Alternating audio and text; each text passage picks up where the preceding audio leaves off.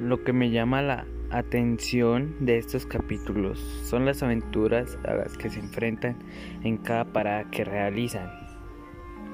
Justamente por los choques culturales que ellos desconocen, lo cual les genera contratiempos y los hace dudar de si realmente ganarán o no la apuesta de darle la, la vuelta al mundo en 80 días.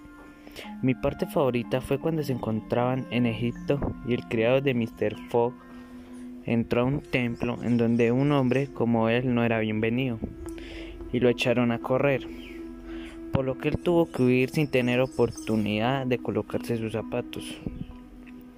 También me gustó cuando rescataron a la muchacha que iba a ser asesinada en la India y la llevaron con ella para continuar su viaje junto rumbo a Hong Kong, así como la parte en la que se fueron sobre un elefante.